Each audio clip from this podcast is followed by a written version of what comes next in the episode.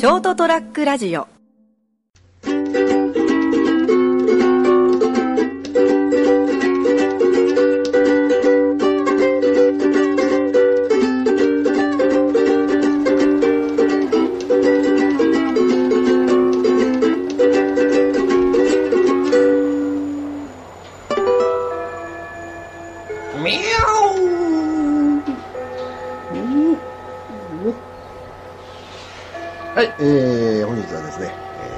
2018年12月11日火曜日、それはもう飛び出るはずの、時間でございます。えー、この寿司中国の、自称、えー、一休こと、金蔵でございます。ですね。お願いします。小さなことに知恵がお前はあるのかということでございましてですね。えー、ハゲ頭だけが共通点ではないかということも言われておりますが、自称でございますからですね。自称、熊本県、えー、熊本市中央区の、えー一級とは、私、金蔵のことであるというところで、えーご挨拶に返させていただきます。えー、さてさて、うん、先だってですね、えー私、えーどうなんだろう。所用で、えーうん、福岡に行きましてですね、うん、よかったですよ。うん、で、帰りちょっとですね、えーちょっと、まあ、一風呂浴びようかというところで、ございまして、えー福岡の、まあ、太宰府あたりのですね、えー何ですか、大衆浴場なるところを利用しようと思いまして、えー行ったわけで、えーございます。うーん、その時にですね、うーん、風呂敷を持ったですね、えー団体客の方が、あの、更衣室でばったり一緒になりましてですね、まあ、びっくりしましたですね。えーというのもですね、うん、えーと、11月の話でございまして、平成最後の、えー九州場所ということで、えー大相撲が盛んだった頃でございますですね、福岡でですね。まあ、それのなんか何ですか、えー下っ端って言ったら失礼になるんですけども、えーそういう方々がですね、えー下の方のですね、家来とでも言いましょうか。まあ、それどうでもいいんですけども、いう方が、あの、個室、脱衣所で一緒になりましてですね、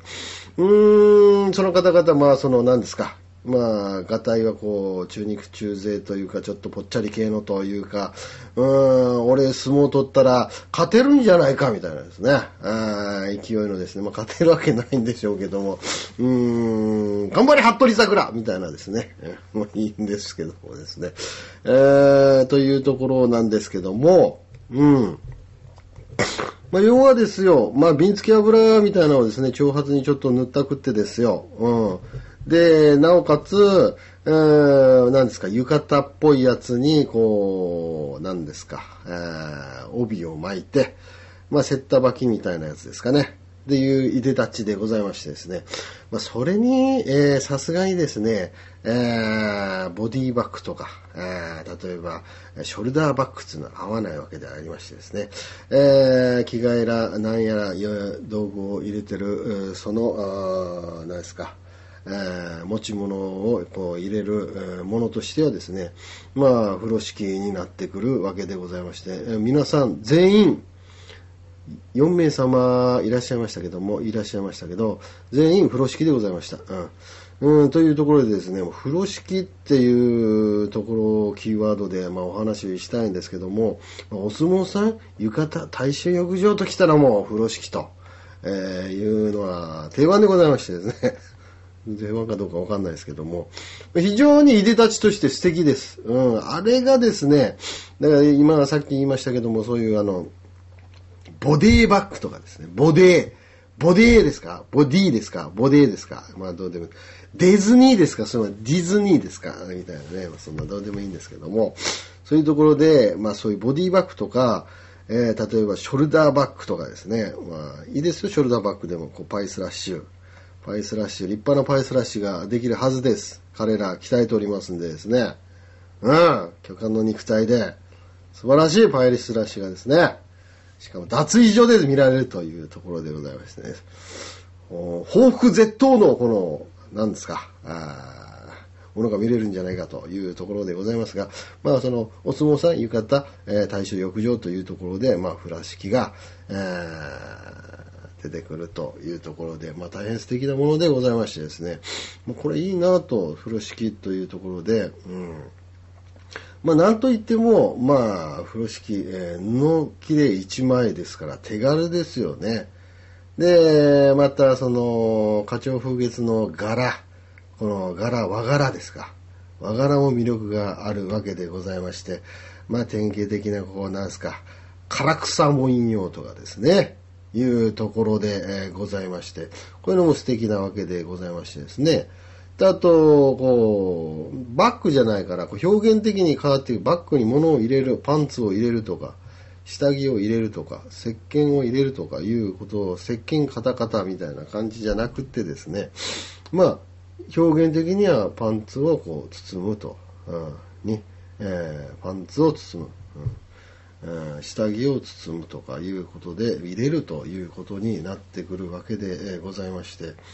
非常にま魅力が今あ、ね、まあ、伝統的な文化の中に育ったこう、えー、風呂敷という道具なんですけども今となっては私、えー、その風呂場でですね大変自然こう新鮮にフレッシュに、えー、映ってしまったという、今日この頃で、え、ございましてですね。これはあのいいもんですからやっぱり普及していきたいというところも僕はありましてですね。まあ老若にゃんにゃん若い人からあのお年寄りまで、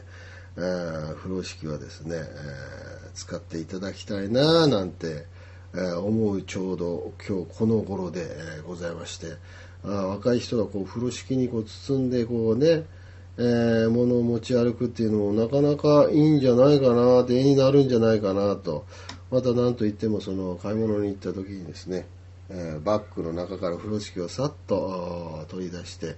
まあ、うん、買い物をした、えー、買い物のものを買い物を、えー、包むと風呂敷に包む入れるというところもなかなか小粋で洒落てるんではないかななんて素敵ですと。ちょっと惚れちゃいますみたいなところが出てくるというのを非常に感じましてですね。うん。これ非常にいいですね。とか、まあ、我々、こう、中年親父さんがですね、この唐草文様のですね、えー、風呂敷を携えて買い物に行って、えー、買い物したものを、えー、その中に入れて、えー、肩口にか担いでですね、えー、うろつくと、え、持って帰ると。いうことで、えー、その後は通報されるというようなことはもう今の時代もないでしょうからですね、えー、そういうあの唐草文様の風呂敷イコール泥棒という発想はもう、えー、死後となっとるわけでございましてまあなかなかいいものじゃ、えー、ないかななんて、えー、今日この頃思ったわけでございます。まあ、いわゆるその、まあ、最終的にはですね、私もですね、えー、どうだろう。あこれだけ風呂敷に魅了されたわけですから、えー、こじゃれた。風呂敷や風呂敷専門店なるものをですねやりたいなという今日この頃でございまして、まあ、勝手にやれよというようなことなんでしょうけども本当風呂敷、えー、伝統的な、えー、文化でございましてですね伝統に使われたこの奥が深い例えば包み方にしても柄にしてもですね、えー、いろいろ奥が深いものが出てくるわけでございましてああいう美の壺あたりでもまあよく紹介されてるんじゃないですかねこういったやつですね、うん、魅力的なあ商品であることは間違いないので、えー、ございましてですね、えー、風呂敷屋をキンキン開くということですね大風呂敷を広げてですね日はこの辺で終わりたいと思います。それではまた来週。さよなら。st-radio.com ショートトラックラジオ